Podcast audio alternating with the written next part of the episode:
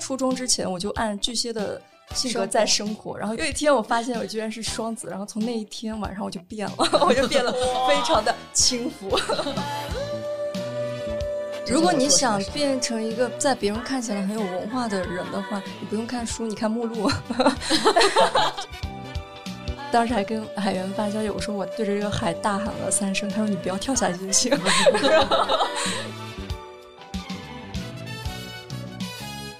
Hello 大家好，欢迎大家来到我们诺拉 M 新一期录制啊！今天我们请来了一位老朋友，我们的圆圆女士。得得得得 Hello，大家好，我是圆圆。啊，这个声音像 Hello，大家好，我是圆圆啊，我是圆人的圆，没有了。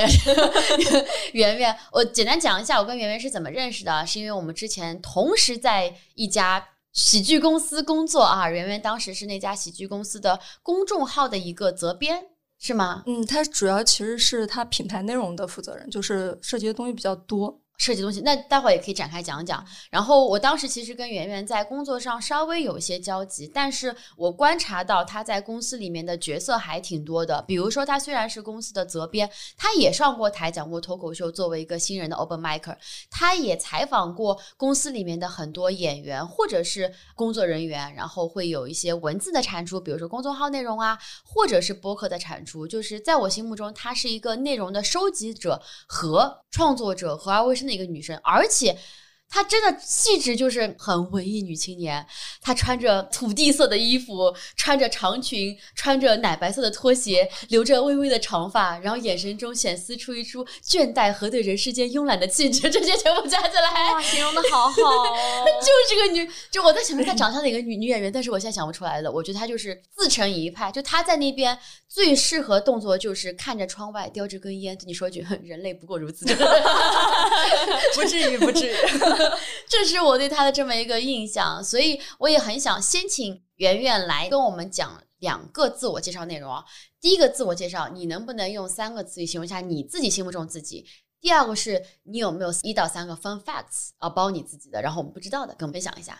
嗯，形容我自己的话，首先我觉得我很自由吧，很自由，然后我觉得我挺无用的。感觉要复旦的 对 自由而无忧出来了。然后还有一个词是以前一个观众留言的，然后我特别喜欢那个形容，他就说我有一种明晃晃的云里雾里，我还挺喜欢这种感觉。明晃晃的云里雾里，就是说我说说话可能不是很清晰吧，但是我还挺喜欢这种形容的。天呐，自由无用，明晃晃的云里雾里，你不是文艺青年谁 是？这三个词语都不是正常一般的人会说出来的词语。嗯，你能够简单解释某一个词语吗？我觉得我对自由非常向往，可能是因为我小时候不太自由，我从小就是一种非常严厉的被管教，因为我是河南人。然后我们高考是非常严格严格的，然后有很多人在考试，所以我从小到大，我们从初中就开始上早自习、晚自习。从小我每换一个学校，就是初中升高中，什么小小学升初中，我妈就会买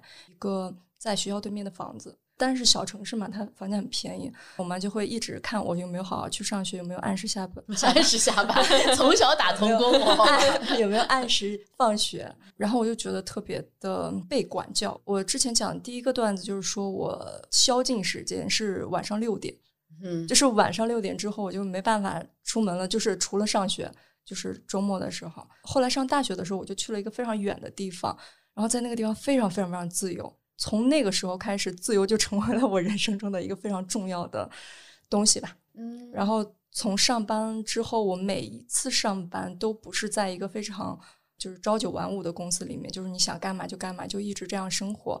然后每次离开的时候，也是因为我受不了某种东西，然后去离开了。所以也是一个嗯，就是比较自由的状态吧。但是我运气一直非常好，就是这么自由的生活，然后还没有受到天谴，就。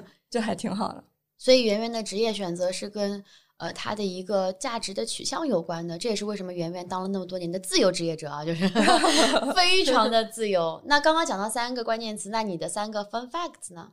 有可以分享给我们的吗？我是从初中开始看星座运势，初中开始，但是但是我初中的时候，我一直以为我是巨蟹座啊，嗯，你是几月几？我是六月十三，是双子，但是我一直以为我是巨蟹。初中之前我就按巨蟹的性格在生活。然后有一天，有一天我发现我居然是双子，然后从那一天晚上我就变了，我就变得非常的轻浮、浪荡，然后就就是有时候会看，因为你知道星座不是有很多种嘛，就是苏珊米勒、什么 Alex 大叔、什么陶白白，反正我全都看。如果这个人说我这个月好，我就信这个人的；然后那个人说我运气好，我就信那个人。所以这是人生这二三十年来，我运气一直很好。哇，真的是太会取自己的这个 好地方。你也好容易被自我的怎么讲呢？催眠所改变哦。就你告诉自己说，我现在是巨蟹，所以我顾家，我温柔，我贤淑。双 子男人，再换两个给我，就 可以瞬间。你是那种可以瞬间切换自己性格的人吗？只要你自己内心相信自己不应该是这样的人，应该是。因为我小时候，我妈给我讲过一个事儿。我三岁的时候，这么小，我三岁的时候刚学会说话，我妈说我就会骂人了，就是骂人家祖宗 十八代的那种。谁欺负我哥，我就跑到人家家门口，掐着腰骂人家祖宗十八代那种。真的，那是因为你周围的环境吧？你是听到别人在骂人对对对对对，但是我不知道那是骂人，但是我知道那是发泄的话，然后我就那样骂。然后后来有一天我们搬家了嘛，然后在一个比较文明的社区里面，我妈就跟我说：“她说你看别人小朋友都不骂人了，你也别骂了嘛。”然后从那以后我就再没骂过人。天哪！所以你真的是很容易受这种影响，而且能够快速进行自我改变。哎。你的性格感觉就是坨橡皮泥，哎，对，双子就这样嘛，合理化。后来发现自己双子是能力，哎，其实其实并不是双子，哎，又变了种性格。如果我发现我自己是摩羯，我会崩溃的。哦，所以刚刚讲到 fun facts number one 吧，就算是你对星座的这么一些独特的看法和生活的准则。那有没有第二个我们不知道小故事呢？关于人生中的有纹身吗？这些都可以。我不纹纹身，但是我会贴。我每到夏天就会贴。因为首先，我觉得纹身，你如果纹了的话，你看两个月，你一定会腻的。就是，而且你的身体，就是你改变它，我会觉得有点恐惧。但是我就觉得贴是一件 非常好的事，你想贴就贴，不贴就就不用贴。就是你想哭就哭，想不哭就不哭。所以纹身的话，对你来讲是一种表达态度方式，但你不希望态度一直在一成不变，所以就是对。而且我我觉得一定会腻的。就是我其实很佩服那些去纹身的人，就是他居然觉得这个符号，他居然觉得自己不会看腻。对我来说，没有什么不能看腻的东西。所以你其实是一个不是很容易长情的人，你好像一直在寻求一些新的东西、新的变化。但是我在食物上非常专一，吃的上面，比如我不是纯素，但是我偏素。呃，你知道以前我们公司附近有一个老弄堂嘛？嗯，就是那个他们有一个番茄炒蛋盖饭。我连吃了三十天，就直到吃腻。你你的 性格真的很奇怪。如果说总结你人生中第二个 fun facts 或者是不一样的点的话，你会不会觉得是其实一直在追寻一点点的叛逆，但又不用很多？对，有一点嘛？对对对。你有印象中你做过，比如说你从妈妈的就是怀抱里面飞出来，飞到了大学也好，或者是别的地方也好，当时给自己尝试过的第一件最最叛逆或者最最越界的事情是什么？我宵禁时间不是六点吗？在家，我我大学之后六点零一分回家，哇，今天牛逼了，真的是六点零一分。不是，我大学军训之后，我就给自己定了一个目标，就是前一个月不到十二点，我晚上不回宿舍。那你在外面干嘛呢？就是问题就在于这个，就是。不知道我要干嘛。那时候我在厦门读书嘛，然后他那边有环岛路嘛，我就经常坐公交去那个海边。然后那时候没有认识的人，然后你也没有什么可娱乐的活动，你就是个学生嘛。但是我得想着我得十二点才回家，我不能六点就回家了。然后前一个月我就天天在环岛那个沙滩上等到十二点，我一看十二点到了，然后就起来，然后坐最后一班公交车回宿舍。然后一个月之后。我觉得好无聊啊，叛逆，然后，然后我就变得就是下完课五点下完课，我就直接回宿舍里躺躺躺躺了四年也差不多。就是你叛逆完，你就觉得，嗯，我妈是对的。我知道了，所以对圆圆来讲，三十天是一个坎哇！三十天蛋炒饭，三十天的在沙滩上瘫坐着，三十天以后你就会都会腻。所以你的感情超过过三十天吗？当然，当然 很重要的问题。那还有第三个 fun facts 吗？嗯，我其实感觉我不为人知的地方不是很多，就我基本上袒露出来都是真的。但你袒露出来的地方真的很文艺，对。但是你明明性格上对自己的定义不是这个，所以你一定有些比较。摇滚比较离经叛道，比较就是异于常人的地方？我感觉不是异于常人，就可能就是因为我是一个普通人才会这样。我觉得那些就说我要叛逆、我要摇滚的，恰恰说明他是一个普通人。就是他觉得我需要某种方式来表达那个，但是我觉得就是因为我从内心觉得我是个普通人，所以我觉得我做什么都是很正常的，所以我不会觉得我自己离经叛道或者干嘛。那有没有你情绪最激动的时候，你会是怎么样子的？情绪最激动，嗯，会是什么场合？然后你会怎么样？因为你讲话声音或者是你整个人都是一个字很柔和，我知道你内心的心是非常强韧的，因为我看过你的文字，看过你的内容，但是你的。表达总是非常的虚，肾虚，就是 非常深入。呃，去年的时候在青岛录节目，但是我们当时也在那青岛待了蛮久的，待一个月。那一个月是我非常非常痛苦的一个月。嗯，但和工作可能没关系，可能就是我人生中非常痛苦的一个月。那时候就是，呃，压抑的也非常深。然后有一天，那旁边不是海边吗？青岛。然后我们在那个酒店旁边玩到的那个路。有一天早上，我就在那地方走着走着，然后对着那个大海大喊了三声。我以前从来没那样喊过，就是以前喊是有控制的。对，那天是失控的喊了三声，然后感觉就好了。然后我当时还跟海员发消息，我说我。对着这个海大喊了三声，他说：“你不要跳下去就行。”然后，然后，然后我我感觉那个可能就是那一段时间我最激烈的表达吧，就是通过大海，而且那个大海它底下是有礁石的，它那个是很汹涌，它会有那个波浪。然后我就看着它那个波浪，我就喊了三声，周围没有人嘛，没有人，我觉得有人帮你报警吧。年轻女子在路中大喊三声，背后的故事。然后我。我当时会觉得，哦，原来我是可以喊出来的，就是你第一次知道你的人生是可以用身体来表达你的情绪的。对我以前是不敢喊，或者你喊的是或不是不敢喊，你喊的时候会有控制，就是你不是那种失控的喊。为什么呢？你人生都那么自由了，为什么你你觉得不能够这样做呢？我不知道，心目中还是有颗，就是怕影响别人吧，所以去到没有人的地方。嗯，对对对，大概是这样。我很喜欢这个故事里面一个点，是因为首先我本来就觉得大海是跟圆圆性格感觉比较搭的一种自然的象征。同时呢，圆圆说她在大海旁边大喊三声，然后发消息给海员，这都跟海有关。冥冥之中，哎哎，因为我妈跟我说我命里缺水，真的真的是。嗯，算命的时候我需要你这样的三点水旁的朋友。好的好的，那我们刚刚简单了解了一下。圆圆的一个性格，然后我们再聊聊她的一个人生故事，或者说我们可以从她的职业选择来讲。哎，首先我想问一点啊，就是你当时加入这个公司的时候，你是知道自己是去做一些什么事情的呢？他们想让你做什么事情呢？呃，他们就说具体负责什么？其实你负责东西很多，所以我有点，他就说做一做新媒体就行了啊，做一做新媒体赚个十个亿就行了。这个 就是没有特别明确的职责，我觉得对我来说这种可能会比较好。因为如果确定了跟我说我的职责是什么，我反而不知道有些能不能做。在来到的时候，他们并没有把它当成一个内容平台来做。那时候，他可能承担的功能只是一个卖票或者是一个发送信息、一个介绍类的那种平台。在我看，它并不是内容项。当他们给你的要求是做做新媒体就好，你不会觉得很慌吗？因为这个目标是如此之广阔，你不知道你要做什么，你不知道你要做成什么。嗯，没有。对我来说，我来这家公司本来就不是为了说我要做出内容来啊来的。你到这公司不是为了做内容，你是为了干嘛的？我甚至不是为了追星的吧？求你不是为了追星的吧？我甚至来这家公司之前，我没有看过这家公司的任何一个节目。我里面所有的演员，我基本上都不认识。为什么呢？因为我看他们在招人，然后我当时随便填的。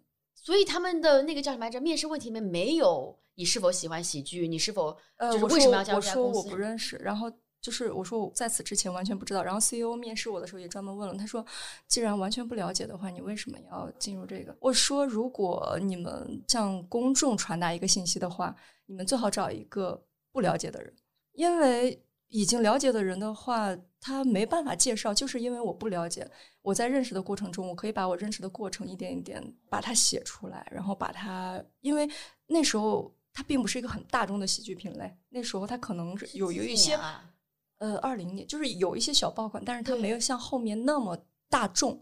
然后我觉得，既然这个东西不是那么大众的话，你理所当然的说，哎，我们这个怎么样？这这个怎么样？它其实反而让你的圈子更小了。然后对于我来说，我本来就不知道。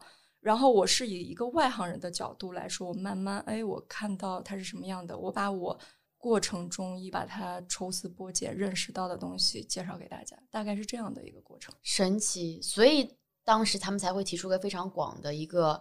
呃，职责是因为他们当时可能也没有在这方面有非常明确的一个目标和架构。对他，我觉得那个时候公司在处在一个非常初期萌芽、野蛮生长、低谷的低谷。二零二零年的时候，他们的爆款不是那时候还没有，还没有出那个爆款。半年的时候，我来了之后，他正好是天时地利人和嘛，就是当时，呃，我来了一个月之后，他们节目突然爆了，莫名其妙的爆了。然后我就想，你这个节目都爆了，你们不要做点东西嘛？他们也没有这方面的经验。我就说，那那你直接把演员找过来，我直接做采访好了。然后我们就做了一系列采访。然后一开始，嗯，他们会觉得，哎，这种东西是不是没有人看？但是没想到效果非常好。然后到后来，就是大家会有一种意识，就是觉得，哦，原来你们这个是做内容的，所以你再做一些其他的尝试的话。也会比较方便，嗯，他就是不会觉得你只是一个发布信息的地方，他们会对你有一些其他的期待，所以你越做越多的话，其实我当时感觉还挺兴奋的，因为我完全进入了一个非常非常我非常陌生的一个领域。陌生是指我是说那些人啊，就是一群完全不一样的人类。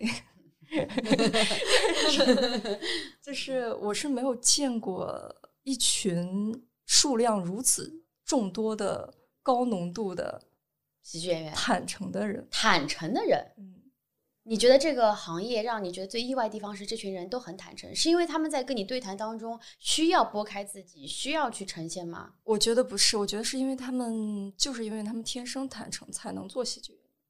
就是这可能就要谈到我之前的工作经验了。就是第一、第二份都给我们简单讲一讲。呃，我第一份工作是在我实习的时候是在一家杂志，那家杂志现在已经没有了。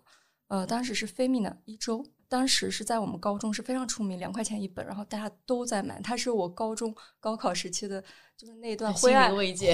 对，就是你打开你会觉得哇塞，外面有这么缤纷的世界。然后我就想，我以后。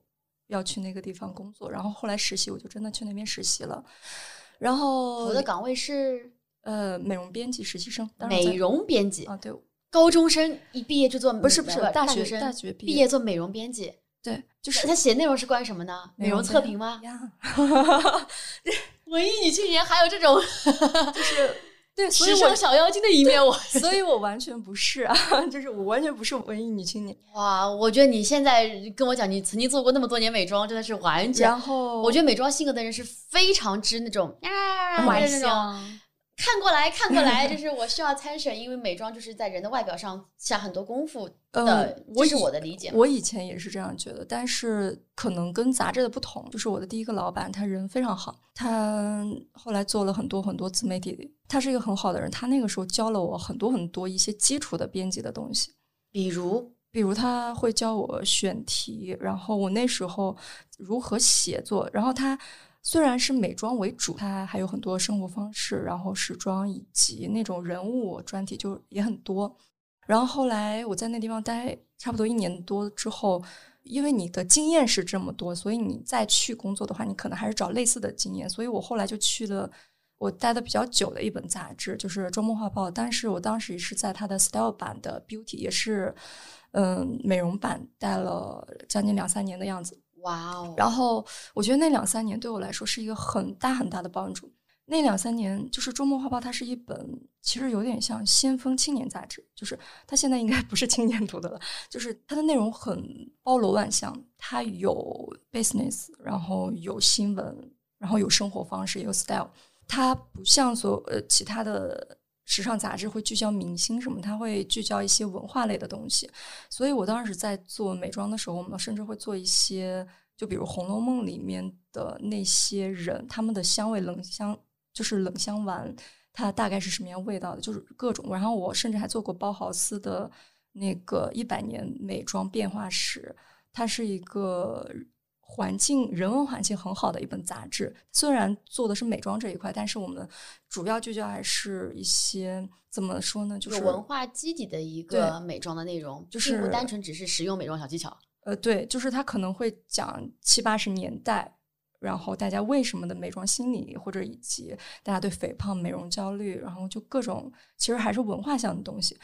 我知道了，其实这个美妆概念是个非非常广阔的一个叫，其实是 beauty，对对对吧？Overall about beauty，然后包括审美的进化史等等等等，它其实不单单美妆。但是那个时候是因为纸媒的黄金末期，到后来因为那是几几年到几几年那我当时是二零一七年到二零二零年，？OK，差不多是那个时间。然后后来因为疫情嘛，然后它本来纸媒也没什么人看，因为疫情，然后老板也非常急，就是大老板非常急，经常会开会开到大家非常痛苦。然后当时其实做美容编辑有一点特别痛苦的是，你第一年是非常兴奋的，但是你到第二年、第三年就会非常无聊，因为你每一年都在做重复的选题。OK，就是它其实它虽然包含非常广，但它总的来说是在一个非常狭窄的赛道里面。就比如有时候我在路上去，哎，我就会想，哎，他们最近出了这样的一个新品，然后我就发现我看不到别的东西了，因为你是在做这份工作，所以你只能观察到这些。所以我也没有看过什么综艺节目啊什么的，就是因为我缺失了很多其他的类的文化生活，然后我就觉得是不是要跳出来，跳出来去看一看了。然后那个时候，其实那个行业大家人也都是好人，但是你在搜索的时候，还是有一些非常官方假模假式的东西。所以我刚来到那家喜剧公司的时候，被这种坦诚给震慑了。我没有想到有人在办公室穿大裤衩、穿拖鞋，就是现在我你也是你是走到了两个不同的极端，我个人觉得 对，是被震惊到了。啊，然后你就会觉得，就是有点像是一个人类观察一样，是观察他们。嗯，是，所以来了之后，其实你觉得说，就是你在这家喜剧公司在帮他们做内容的时候，其实是因为他们在之前没有把这个渠道当成是一个内容产出渠道，而更多是作为一个信息发布的渠道。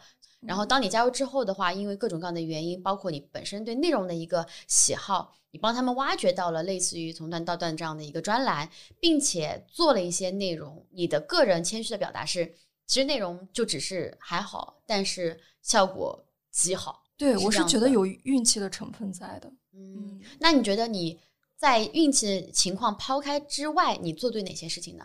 我觉得嗯我其实至今不知道我做对了某些事情。你是一个会复盘的人吗？我会复盘，但是我不确定做对了什么，因为我当时在写的时候，对我来说只是一个普通的专访，人物专访。这种专访我也做过很多，我觉得可能是因为把它完成了，然后你把它做出来了，我觉得这个可能还是挺重要的。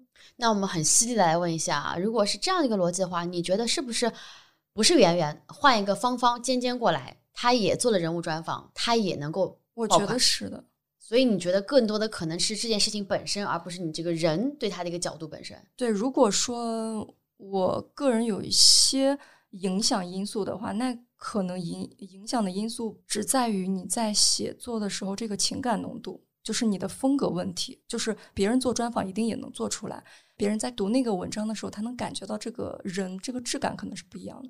唯一的差别，我我觉得是在这里。虽然你是你很轻描淡写这么讲哦，但我想说，我读圆圆写的公众号文章的时候，我读的时候，我个人的感受会觉得说，我能够幻想出，或者是我能够 envision 他与被访者两个人在一个空间里面进行很深度的抽丝剥茧的对话，这么一个画面感。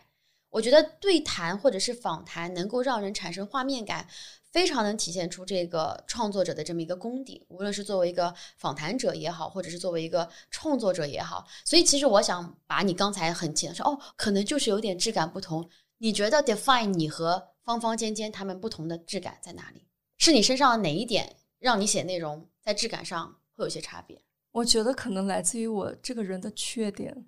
Which is 呃就是我共情能力强到哦有点泛滥的。共情能力太强，所以成了一个非常好的一个访谈者和创作者。对，但是它是一个很大的弱点，就是你有没有办法非常客观的在描述一件事情，是一个双刃剑。对，它意味着你非常容易受别人的情绪所影响。你在采访他们的时候，你有哪些瞬间感觉到对方被你的强大的共情所共鸣到，或者所打开自己某一些心房或者是想法的吗？我觉得是这样。看到他们眼中划下一滴倒没，我没没没从没从来没出现。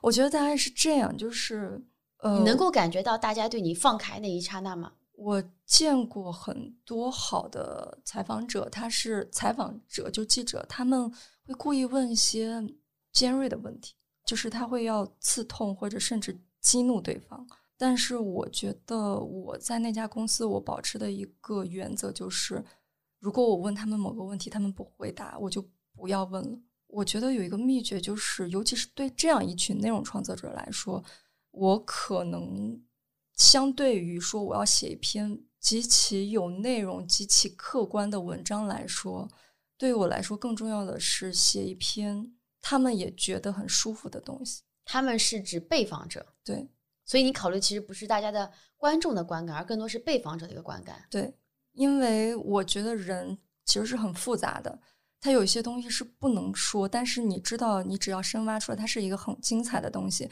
但是我不想为了那样的精彩，让一个你就是一些抽象的精彩，把一个你面前一个具体的人伤害到。所以我没有办法做一个非常好的记者。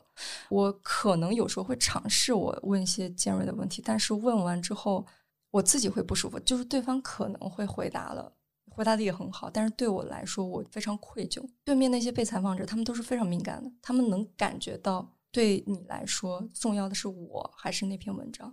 他如果感觉到对他来说重要的是他本人，他就会告诉你，他会告诉我很多很好的东西，但我没有写进去的东西。所以圆圆其实是一个比较擅长写人，which is 我之前的一个小小的一个结论，而并不一定是个非常好的讲述事件的这么一个人。对，我在我在努力，我在努力。先帮你盖棺定论一下 没有，我现在非虚构报道做的也非常好，希望大家来找我这个。刚刚讲了挺多，其实都是在想说，圆圆是一个非常擅长向内探索的这么一个人，这也是我对他之前一直的印象。但是你跟我讲说，最近你不一样了，对我前人生中前二十多年都是一个比较向内寻找自我的人，就是就是我对生活一无所知，我一直活得非常抽象，就是我走在路上也只关注脚下，我也不会看四周的东西。哈，你以前是这么一个对我就是非 常内内向探索吗？对我非常向内，但是我自己向内，我可能会想一些非常非常乱七八糟的东西，就比如说什么观音菩萨化妆是因为容貌焦虑嘛，就是、嗯就是那种脑子里会出来很多乱七八糟，但是我不太会看外界嗯发生了什么具体的事情，我不太会发现。然后最近的一个转变就是我突然对外界感兴趣了，突然？就是哪个算命师跟你说的？你是一个 就是你要是向内寻找的时候，你你其实你看人，你其实能看出来，有一个人他如果眼神非常的萎靡的话，大部分是向内的，因为他对外界不关心，他不太看外面。然后最近我会向外看了，主要是因为我觉得自己不重要了。我相信每个人的转变，他背后都有个原因。我不相信无缘无故的转变。对我，他是有，他是有所以你的原原因是怎么样突然让你觉得你自己不重要了呢？有孩子了、嗯啊？什么？这呃，我从去年从那个青岛回来就一直在做心理咨询，你帮别人做还是你在接受啊？我我在接受，我在接受，我在接受。然后我就跟我就就是说我很痛苦的一件事，就是总觉得我的自我非常大，我一直在思考着我这种方式让我就特别痛。然后后来我又去台上讲。然后讲了之后，就是发生了很多事情。后来我去咨询师的时候，他又跟我说，真正的一个健康的人，他不会关心自己，就是他没没有那么每时每刻都在思考自己，因为每时每刻都思考自己，他其实是因为你对自己期望太大，或者你觉得自己太坏，你觉得自己太好或者太坏，你太把这些关注点放在自身身上，你就会错失了很多很好的东西，然后你会。你会觉得你只把对方当成 NPC，没有把他当成跟你一样的人类。就是如果你把你的视线投向外部，你会发现所有的人跟你一样，大家虽然心里面都有一个自我，但是大家和你一样都是有血有肉的人，而且世界上有无数个这样的人，你不是一个中心。就是如果你去中心化去的非常成功的话，你过起来也会非常健康。然后我做了差不多一年的心理咨询之后，我现在开始向外投射了。然后你就会发现，哇，就是我都没有发现我身边的人，原来他们每天都在想这件事情。我也没有想到我家楼下居然有这么多好吃的，就是有点像你之前的。呃，人生被关闭的，对你除了你自己，外面都是很抽象的概念，然后外面都是一些黑白的东西。然后最近你会发现很多东西变成彩色，你看得到它们，大概是这种转变。我觉得很神奇的一点是，为什么你以前这样的性格能够做出那么好的人物访谈呢？人物访谈不应该是对外面，as you said，共情？共情的意思是对外探索、了解外部、感知外部。你看着自己，你面面对对面的十个男人符号，你居然能问出这样的问题来？你说你这个问号为什么有点弯？你这么说，How？你你的对话好矛盾。啊。我觉得，因为他是在一个空间里面，就是你你在这个地方采访别人的时候，你们两个其实是一体的。就是你在采访他的时候，你其实带入的是自己是否这样想。我不知道我在采访他们的时候，我是不是真的对他们有兴趣。还是说我在采访他的时候，突然在他们的身上看到了某种人类的共性，那个共性也跟我一样，然后我再把他们写出来。我觉得还有一个就是我在那采访的那几个小时对他们非常感兴趣，就是因为他们跟我完全不同，让我很震惊，一个人居然会这样想，就他打开了我很多的思维方式。所以我在采访的时候，其实有有点像是开始看到这个彩色的世界了，并不是说我真的说全部。就是隔绝，就是我是隔绝着隔绝着，然后突然看到他们有一点彩色了，然后到后来就是慢慢慢慢的，经过两三年之后，我可以，他们有点像是一个过渡期，然后让我整个也能看到其他的世界，大概是这样。呃，我们讲到的人物访谈其实只是圆圆在喜剧公司工作工作的一部分。你除了这个专栏以外，之后你也开始提出说要做播客。对我们做了播客，然后还做了一些纪录片啥的。我们会觉得。播客是一个和文字和视频都不一样的媒介，就是就是你能传达的的更多维度的传达。你当时在做播客的时候，你觉得你享受播客产出的这个过程更多呢，还是享受它文字形式呈现人更多？但其实讲真的。我最喜欢的是视频哎，我最喜欢 是视频。嗯，哎，视频是你来拍和剪吗？我其实不知道。我我是采访，然后这个也是我提出的一个，有点像是你一个制作人的角色，然后你采访，然后剪和拍摄是我们同事在做一些工作。嗯，你最享受视频的原因是？他可能感受的更丰富。如果你只用文字的话，其实文字它，我一直觉得读文字的时候，你需要保持一个中立态度，因为文字它会美化，它会用很多词语修饰，它有点巧言令色的成分在。然后那个声音的话，它能感知到这个情绪。但是如果你用视频的话，甚至他说完这句话的表情也能传达某些信息。它中间的一个空档，我特别喜欢拍的时候，他说完话。然后我们镜头还没有移开那些东西，我是故意保留的。所以你在公司里面做了非常多不一样媒介的一个尝试，那是因为什么理由决定离开来着？没有新的内容可做，就是我不太喜欢重复。就比如我写了这样一套采访的话，如果下次我不用别的方式写的话，我就没有办法再做这个系列了。就比如第一个采访系列，我们是写人物专题的嘛，我还有一个系列是专门采访编剧。然后我就换了一个形式，就是用自述的方式、口述的方式，所以我要做一些新的东西，就包括后面我们尝试的一些关于热搜的那个小的节目。对我来说，如果我不能再做，那个也是你策划的，对对对，就是如果我不能再做一些新的不一样的东西，老是重复之前做的东西，对我来说会有一些疲惫，以及我也从中获得不了什么感受。嗯，所以你离开之后是去做了。然后去了互联网公司，宇宙的尽头。去了互联网公司待了两三个月，我就受不了了，因为我发现他们需要坐班。你刚发现吗？你去面试时候，你不知道互联网公司要坐班的吗？你以为下班时间自由是指可以早下班是吗？就是我没有想到这么需要打卡，或者不是打卡，就是你进去，他们是有一些公时，就是你去之前你都不知道这些的吗？我知道，但是我不知道。你去你去互联网公司是做啥来着？它其实也是内容方面的自制内容，就是他们当时想做自制内容，他们想做大一点，呃包括纪录片呀，呃，也可能是跟平台合作的那个综艺啊，就是更大一点的项目嘛。我当时就觉得对我来说是一个不一样的东西，我可以去试试。但是我觉得互联网就是它很难真的推进。就是我在那边待了两三个月，我一直在写文档，一直在开会，在立项立项，在开会，在讨论，在干嘛？但是你真的很难推进，就是这种难推进的感觉让我 很绝望。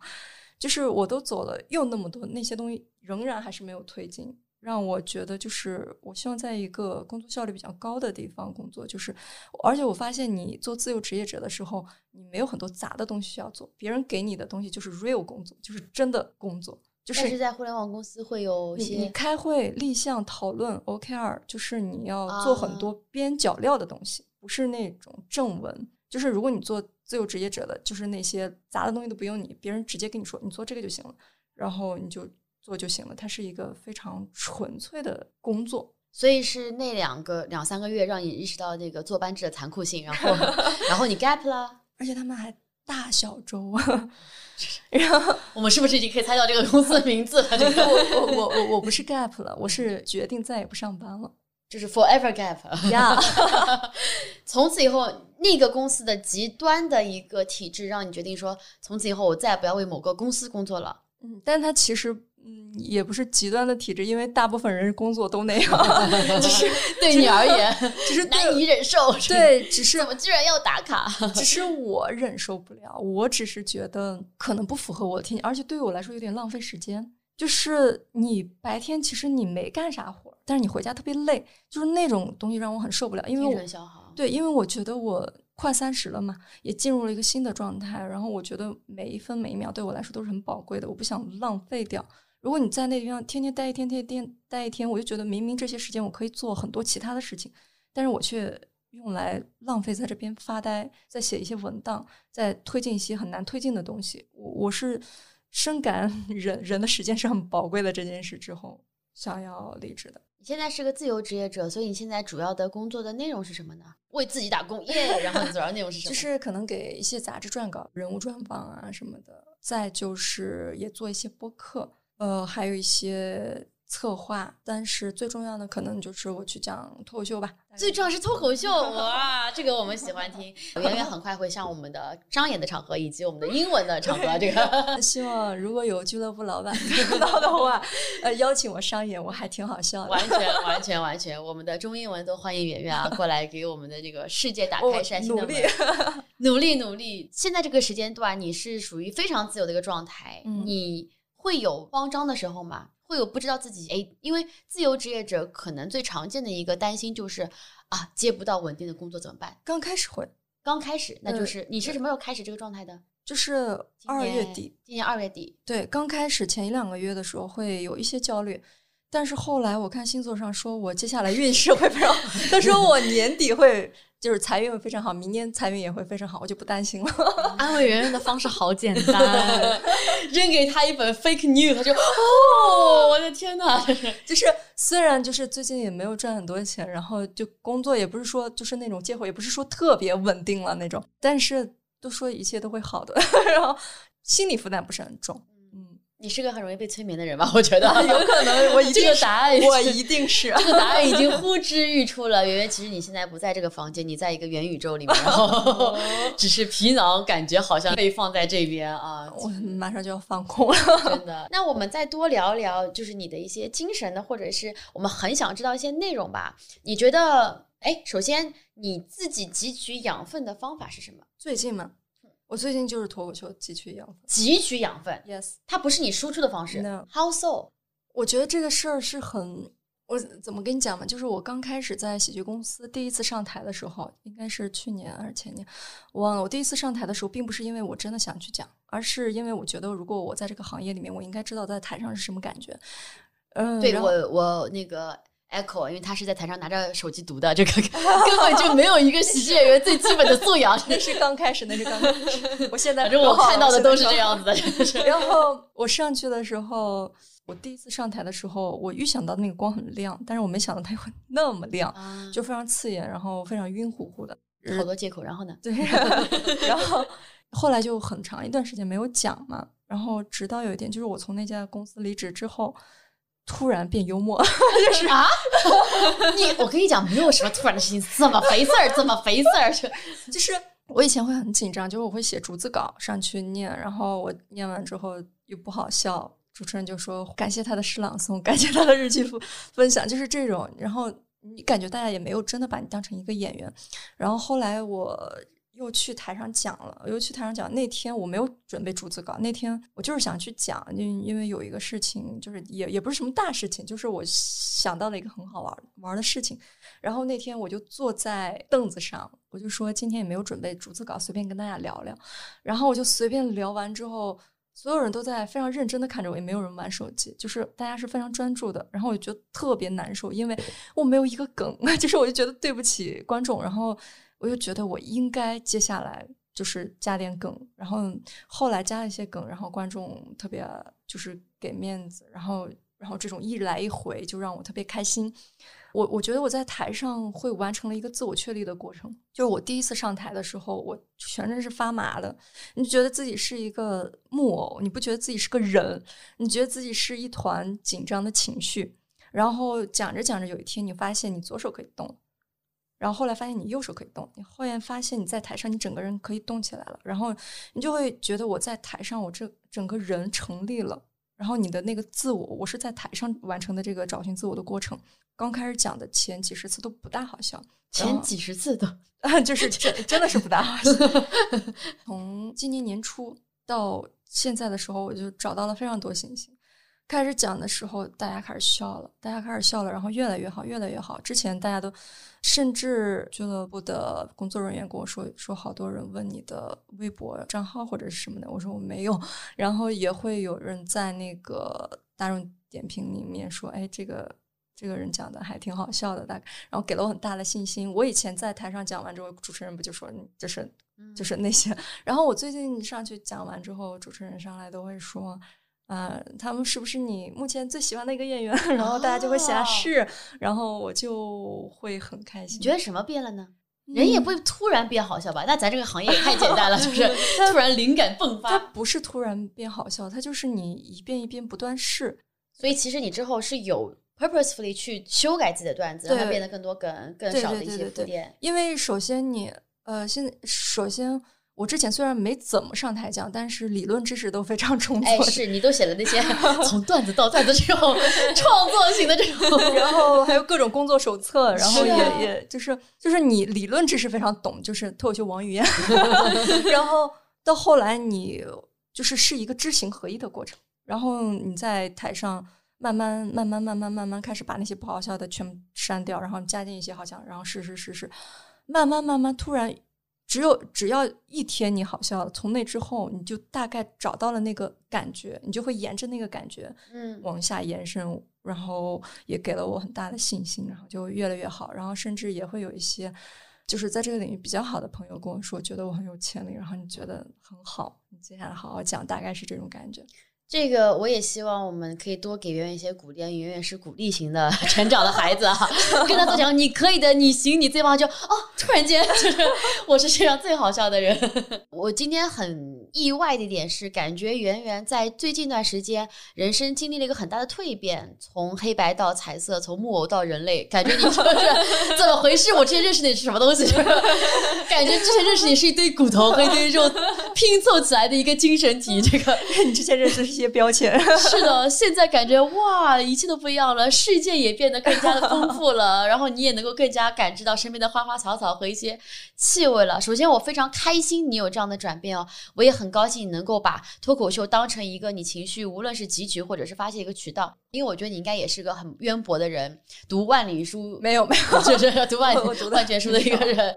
你有推荐或者是你有非常喜欢的，或者是你有觉得对你人生来讲很重要的几本书吗？很重要的几本书，就是怎么说呢？很多工作手册啊，什么？很多很多很多，然后我很难从中选出一本。那我们换个角度问：如果有人来问你说啊，圆圆，我很想成为一个有文化的大人，你会推荐我看什么书，或就是如果你想变成一个在别人看起来很有文化的人的话，你不用看书，你看目录。真的就这样就会有 有真的吗？对这是一个认真的还是一个认真的，就是如果你想在别人眼中看起来很有文化，你就看目录就行了。但是如果你是真的想让你自己内心充盈，真的懂得里面的机理的话，你还是要看书。啊只看目录，你怎么在别人眼中看多这？问一句都暴露。对啊，但其实目录已经能把里面的大部分的内容。对它大概是什么样的东西，只是一些小技巧。一些不知道有没有想想送给 屏幕前的你们，送给屏幕前的你们，对，就是有一些很多文学系的人，就是他 文学系的朋友们，圆圆爆料，你以前大学什么专业？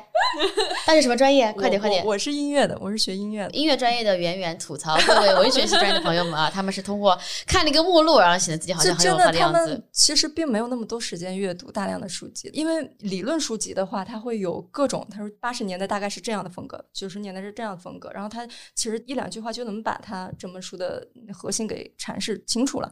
但小说他可能没有办法，且就跟那个抖音一个电影，你看五分钟解说其实差不多。哦就是就是，如果你说你看起来很有文化，其实就是换算的话，就是说你看起来呃观影量非常强，你就可以用这种方式。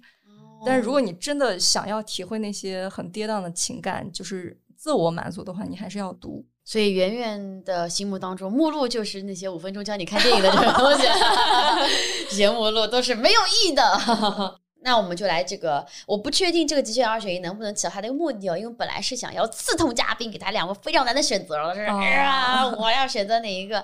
但是我觉得圆圆的话，我可能能想到的是你 versus 这个世界。A 的世界就是只有你，你可以理解为只有你一个人是真实存在的，所有人都是符号。可是你可以通过这个符号世界获得精神满足。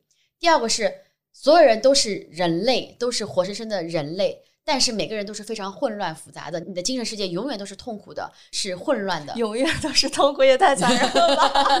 这是极限二选一了？永远痛苦，永远混乱，我我我我还是会选 B。还是会选 B。就是我觉得我人生中前多少年一直在过 A 那种，因为我不在乎他别人，就是觉得他们会为我提供某些。但是我现在在第二个，因为我觉得就算他们给我痛苦，我也希望他们是真的。天哪，你前面二十多年都过着元宇宙的生活，你好超前啊！身边人都是 Avatar，就就是一个人，就是你只要不在足够不在乎别人、就可以。这样。但是我不太喜欢那样的我，所以我提了一个很很简单的问题，就是到底是我回到你过去的生活，还是回到你？但是对我来说还是很难，因为永远痛苦，因为因为现在没有永远痛苦，现在偶尔还是很开心的，就是大偶尔还是很开心，好像也不是，就是虽然就是因为别人是真实的嘛，他的很多需求跟你的需求是有矛盾的，但是就是你为了满足别人的需求而让渡自己的时候，其实也会产生某种快乐。如果那个人是你爱的人的话，你还是愿意去为了这个另外一个生物和物体而做出一些牺牲，牺牲。我好伟大你好伟大！巨蟹座女人 又回到了自己的身体里面，万年巨蟹。好，那我们在播客的最后，那有没有什么最后一句话留给我们所有播客的听众？如果在听的你也在经历一些比较低潮、低谷或者是呃消极的情绪的话，圆圆，你有什么建议给到大家吗？就是都会过去的 就是你要明白，就是很多事就是好着好着就坏了，坏着坏着就好了。就是你即使是非常痛苦的话，那个东西它不可能是永远的，因为它不符合世界这个规律。这个世界永远都是在变动的。你想想，如果你现在这么痛苦的话，那你接下来会迎接到非常非常大的幸运，你就会好一点。当然，就是如果你特别特别幸运的话，你就自己去享受就行了。我们把掌声送给圆圆，也想把掌声送给圆圆背后的呃占卜师们啊，他们支持着圆圆一步一步走到今天哈、刚刚圆圆就说了，虽然说世界上有幸和不幸，但是我看的永远都是幸，所以我真的是 非常的幸运。那我们今天的播客也就录到这里，感谢大家收听。如果有什么想法的话，欢迎留在我们的评论区里面。最后再次感谢我们的嘉宾圆圆，谢谢。拜拜，希望你们真的存在。